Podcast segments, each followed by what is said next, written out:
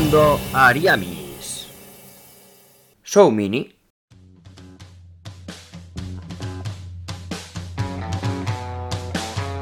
Muy buenas a todos oyentes de Pintando Ariamis. Estamos en pues en un nuevo programita para no dejar esta semana un poquito coja en lo que es eh, contenido diario, digamos, ya que todo apunta que no vamos a grabar nada porque mm, no tenemos mucho de lo que grabar hasta la semana que viene que queremos hacer algo relacionado con series, pelis y alguna cosa de estas. bueno, sabéis que este fin de vais a tener el Pintando Anime, ya segunda parte de Ataque a los Titanes, que es un, monográfico que estamos haciendo súper grande y súper especial. Pero bueno, ¿a qué venimos hoy? Si lo que estáis viendo ya en la miniatura, en el título, vengo a hablar de Deathloop. Juego que me cayó por sorpresa y se lo agradezco muchísimo a Natalia, de Natalia Van Humbeck, que me lo regaló por, por Reyes, eh, como regalo del amigo invisible en el grupo de Facebook Reserva de Mana. Esa gran comunidad que, que tenemos ahí, de ese podcast de Reserva de Mana, y que invito a todo el mundo que vaya porque eso es como, como una hermandad, ¿no? Somos todos aquí somos todos amigos, como diría el Fidel Castro de los Simpsons, ¿no? Y bueno, total, eso que me lío, que me regalo este juego, este juegazo, mejor dicho, este Deathloop de, de Bethesda, y concretamente de, del estudio Arkane, creadores de sagas como Dishonored, con dos entregas, y también de Prey.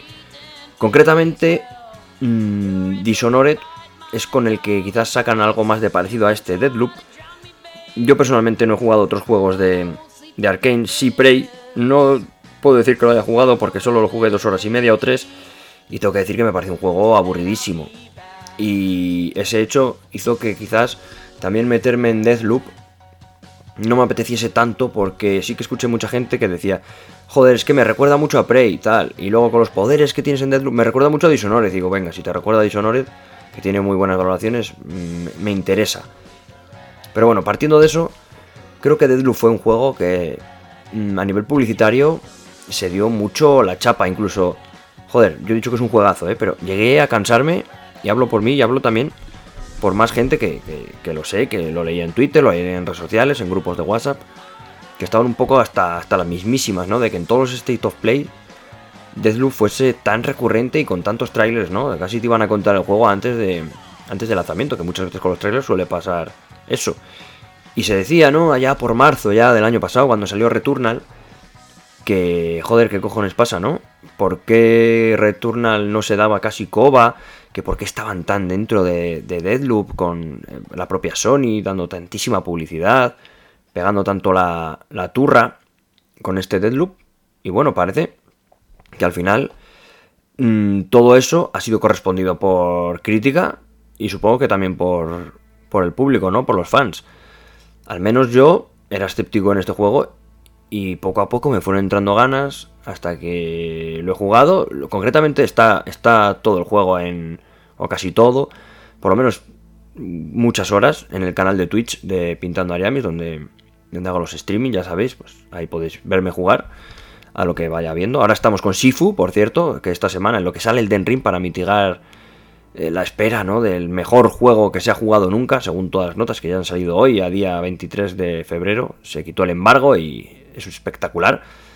Pues ahí en el canal de Twitch estoy jugando a la Sifu hasta que salga Elden, en el mismo que jugué pues la semana pasada, eh, Deathloop, que lo acabamos, podéis ir a verlo ahí, si os apetece, y si no, pues mira, seguidme, seguidnos, que también hacemos ahí el podcast de vez en cuando, y puede estar muy bien. Bueno, que me voy por los cerros de Úbeda, iba porque por el tema publicitario, ¿no? De Deathloop, que joder, que turras metieron tal. Al final lo he jugado, me ha parecido un juegazo. Creo que las nominaciones que tiene en los Game Awards están totalmente justificadas y bien nominado.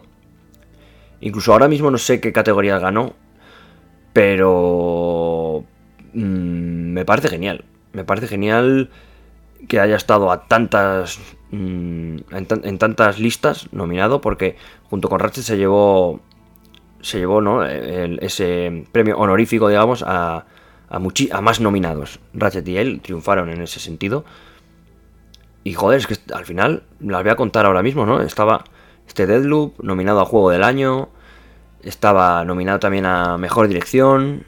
Estaba también nominado, a ver si lo pillo por aquí, lo voy mirando mientras os hablo, a Mejor Narrativa. Estaba también nominado a Mejor Dirección Artística, creo que esta la cual ganó. Me parece totalmente bien que ganase la dirección artística, luego ahora hablaré un poco de ella.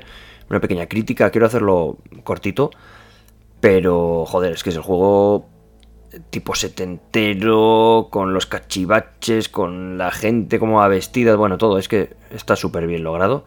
También estaba nominado a Mejor Banda Sonora y Música. También estaba nominado a Mejor Diseño Sonoro. A ver, ¿qué más? ¿Qué más tengo por aquí? También estaba nominado a la, en, Mejor Interpretación.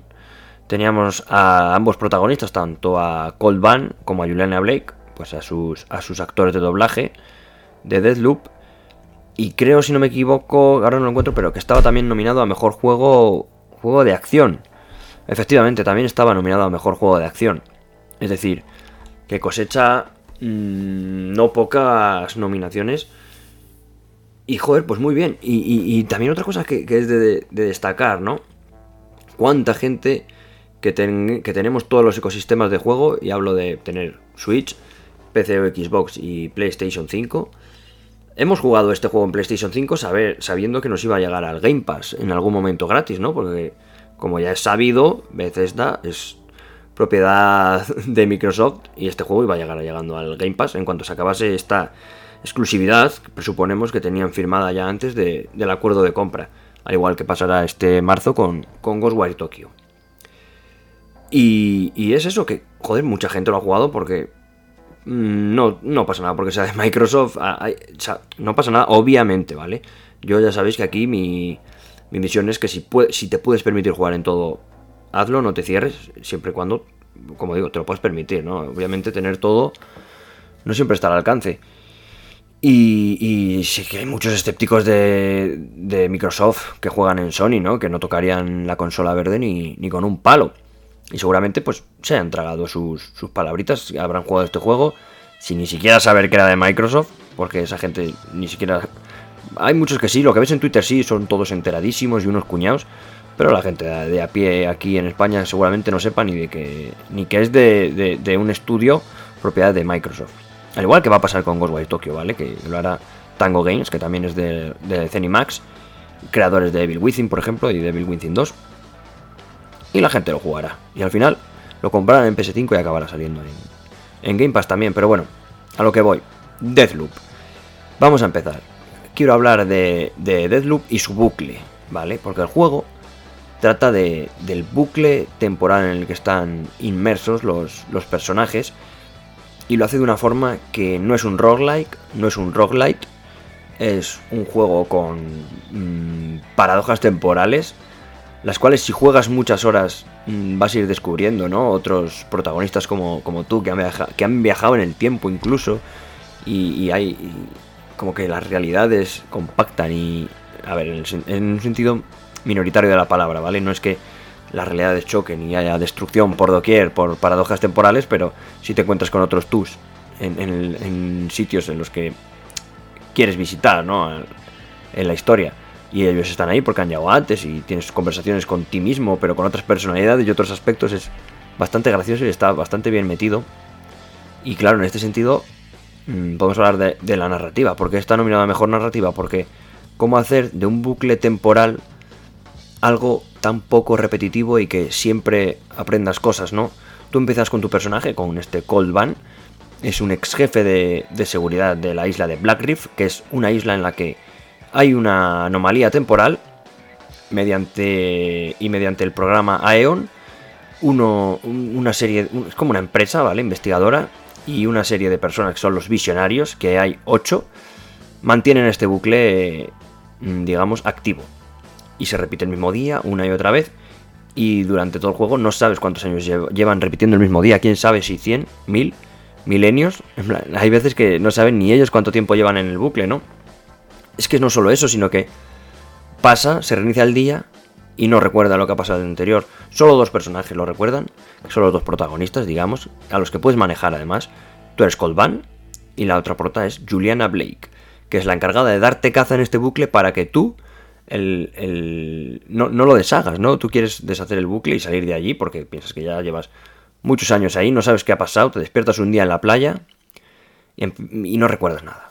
Sabes quién, sabes quién eres y de milagro y todo va a ser un tour mm, de aprendizaje de qué es la isla, de qué pasa en cada sitio de la isla, dónde están estos visionarios, cómo matarlos, porque hay ocho y solo tienes cuatro momentos del día, ¿vale? Esto supongo que ya lo sabréis y si no os lo voy comentando, ¿vale? Cuatro momentos del día, bastante obvios, mañana, mediodía, tarde y noche.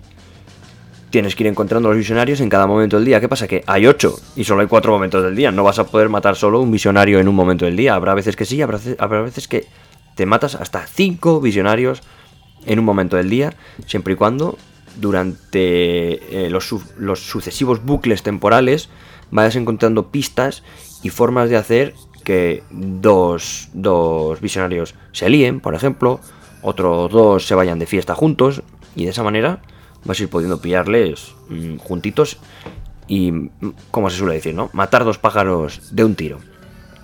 Ahora bien, explicando ya este argumento, podríamos decir que la jugabilidad es mm, sencilla, no es muy profunda, es simplemente es un shooter con, con poderes. Es un FPS, es un shooter en primera persona en el que también tienes poderes. Estos poderes son los bloques, los cuales los tienen los mismos visionarios que mantienen el, bucle activo. Perdón si me lío con bucle y bloque, porque esto ya es un trabalenguas. Yo a menudo en los streams me liaba, ya decía, decía bucle y, y bucle, o me lo inventaba. Pero bueno, tú matas a un visionario y tienes la opción de quedarte ese, ese bloque de poder, el cual puede ser mm, convertirte en un transeúnte, puede ser hacerte invisible, puede ser teletransportarte de un sitio a otro al que ves, puede ser pues bueno, diferentes poderes. A mí el que más me gustaba era el poder del nexo. El nexo es, eh, tirabas a un tío ese poder, le tirabas al de al lado y les unía una línea imaginaria que, con la cual el daño que hacías a uno, pues se lo hacías también al otro. Y eso te da lugar a hacer auténticas escabechinas. Cada poder tenía su, gracia, pero este en, en, en algún momento yo estoy seguro de que he matado a más de 15 tíos. A más de 15 tíos uniéndoles con el nexo dar a uno en la cabeza y ver cómo se desploman 15 personas a la vez. Algo espectacular, ¿eh? Y muy satisfactorio porque dices, joder, la que he liado. Que, que lo podéis ver en los vídeos también. Seguimos, seguimos. Eh, bueno, pues es que es eso, es un FPS. Y tengo que decir que el gameplay me ha sorprendido, ¿vale? Yo soy muy escéptico en lo que se refiere a FPS que no son de estudios muy, muy puros de, shooter este estudio sí que es puro, más o menos se puede decir que es puro de, first person shooter porque los Dishonored lo son, Prey lo es, pero no están, no son muy especialmente, no son especialmente buenos en, en lo que es el gameplay, ¿vale? Manejo de armas. Y este me ha sorprendido, este sí lo es, ¿vale? Este sí que transmite un buen feedback en las manos, el disparar, en que los enemigos encajen los tiros. Los relativos adaptativos también ayudan. No voy a decir que sea la panacea y que hayan descubierto algo ni que sea perfecto como pues como otros juegos como por ejemplo el Returnal, que lo aprovecha más, o, o también el, el Ratchet Clank, pero, pero está bastante bien, ¿eh? Su gatillo izquierdo, el de apuntar, pues tiene su resistencia, el derecho, pues también ves mm, como que apretas el gatillo, pero al final esto de los gatillos adaptativos, yo creo que en todo el juego se va a quedar un poco anecdótico, porque cuando llevas ya unas cuantas horas y vas con el piloto automático, te da un poco igual que haga resistencia que no, yo personalmente ya ni me enteraba, ¿vale? La vibración áptica, pues bueno, pues tampoco mucho. Lo, que sí me gusta es que el sonido salía por el altavoz del mando, se oía alto y claro y, bastante fuerte. Eso estaba bien, yo incluso con unos cascos eh, con cancelación de ruido lo escuchaba. Supongo que podrá regular el volumen, pero estando muy alto no se oía nada distorsionado, se oía súper bien. Lo que me lleva también a, decir un poco lo que es el, diseño de sonido en el cual está nominado y banda sonora. Bueno, la banda sonora pincharé aquí mismo una cancioncilla mientras hablo, ¿no? Que es la que más me ha gustado a mí, que es Mm, cuando vas a una, parte de la isla que se llama, creo que era Freestyle Rock o, el hangar, no lo sé, ¿vale? Pero un temazo increíble, casi toda la música era muy buena, aparte de, la propia banda sonora más ambiental. También era súper chula, como cuando disparabas a un tío o te, pillaban, ¿no? Es un juego de ir muy en sigilo.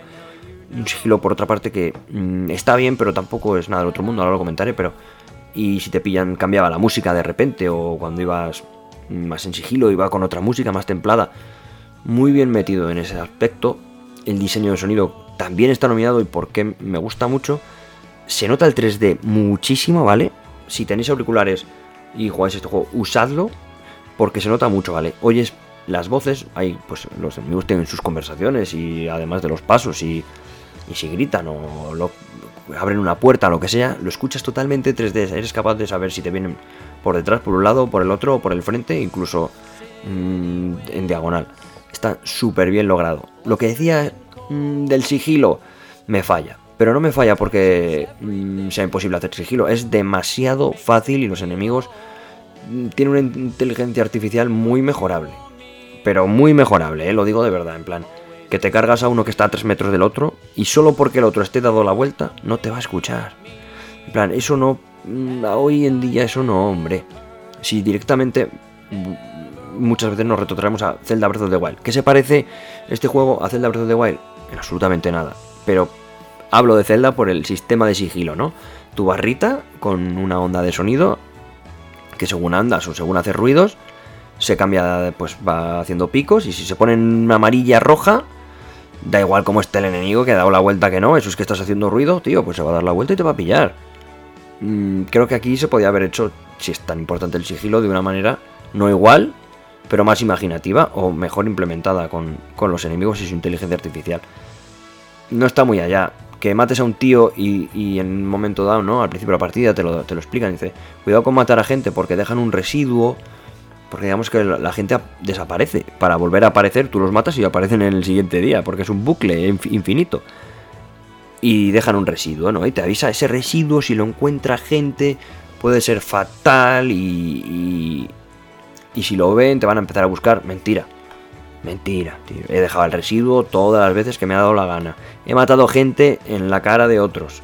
Y dicen, no, ha muerto alguien. Y ya está. Y se acaba ahí, se dan la vuelta y siguen con su rutina de, ir de un lado a otro patrullando. En plan, muy mejorable eso. Pero, como digo, todo demás está muy bien. Y creo que es un fallo. Pero que lo bueno, en cualquier aspecto del juego, lo bueno tapa cualquier cosa mala que, que le saques. Los escenarios y el diseño de niveles es súper chulo, ¿vale? Digamos que tienes como cuatro, cuatro sitios a los que puedes ir en los diferentes momentos del día y está súper bien porque en cada uno, si vas por la mañana pasan unas cosas, si vas por la tarde pasan otras, al mediodía otras y por la noche otras, ¿por qué?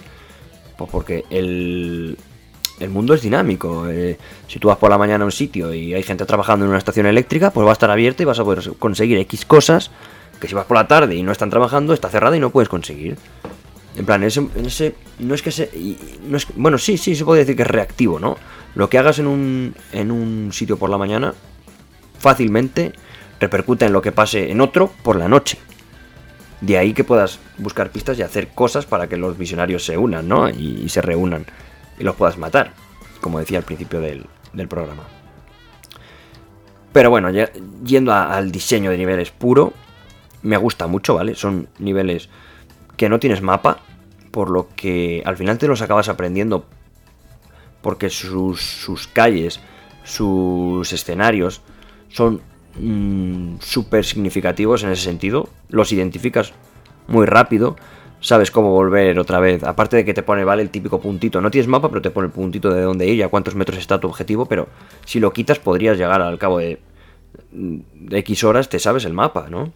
A mí me pasaba que sé dónde tengo que ir porque me dicen vete a un sitio que se llama la biblioteca en un en Napdam, que es una ciudad. Pues sé ir allí, porque ya has ido tantas veces o has hecho tanto o has hecho tal o cual o has pasado que te sabes el mapa, ¿no? Esto es un poco como estilo Souls, que no tienes mapa, pero al final te lo aprendes porque pasas tantas veces que te los tienes que aprender. A mí esto yo siempre lo digo cada vez que analizo un juego, si no tiene minimapa y saben hacerlo así de bien, está súper bien hecho, porque te hacen aprenderte las cosas.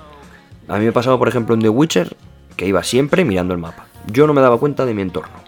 Me pasaba en The Witcher, me pasaba en Red Dead Redemption 2, me pasaba en GTA, en cualquier Assassin's Creed. No te aprendes los caminos. No te aprendes un pueblo, una ciudad. Porque siempre vas mirando al minimapa y no sabes lo que hay de tu entorno. Nos perdemos muchas cosas mirando el minimapa. Y orre, ole, perdón, hurra iba a decir. Ole porque este juego lo quita, lo hace bien y si quería conseguir esa sensación de aprendizaje y descubrimiento, perfecto, Arkane, lo habéis conseguido. Y poco más, poco más que añadir. Yo creo que no se me escapa nada. Es un juego muy recomendable de bucles temporales, que no voy a decir obviamente aquí cómo acaba. Espero que lo juguéis. La historia está súper bien, te la van contando en ese sentido, la narrativa está muy bien porque te la va contando conforme mueres o avanzas de bucle, con conversaciones casi siempre con Juliana.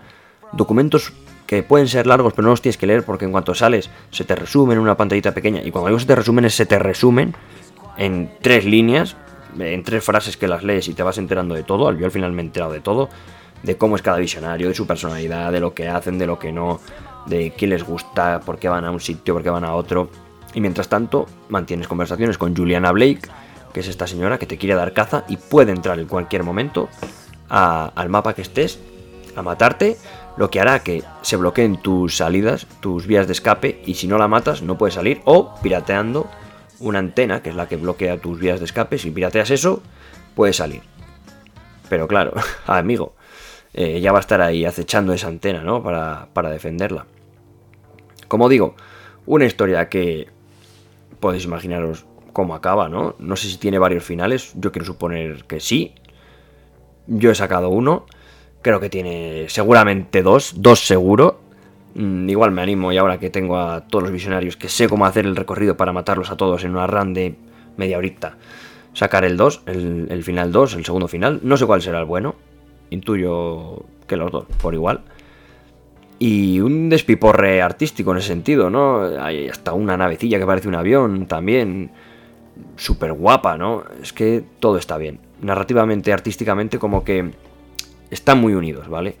Digamos que el propio arte del juego te cuenta cosas, en ese sentido. Por eso digo que está unida narrativa y arte, porque cuando tú entras a una mansión de alguien, esa mansión te está contando cómo es ese alguien. Cuando tú vas a la fiesta, ¿no? Y es una fiesta de máscaras, te está contando cómo es ese anfitrión, ¿no? Ese visionario, eh, con esa personalidad. De decir, bueno, pues es un poco... Eh, no sé cómo llamarlo, ¿no? Un salido, pero sí un como decir excéntrico, ¿no? Em, ecléctico, por así, por así llamarlo. Así que nada, jugar Deadloop, chicos. dadle caña a este juego de Arkane. Si tenéis Xbox, os va a llegar. Si tenéis PC, os va a llegar. Si tenéis Switch, lo siento. Si tenéis PlayStation 5, jugar Deadloop, escapar del bucle temporal. Y nos vemos, chicos, en el siguiente show mini.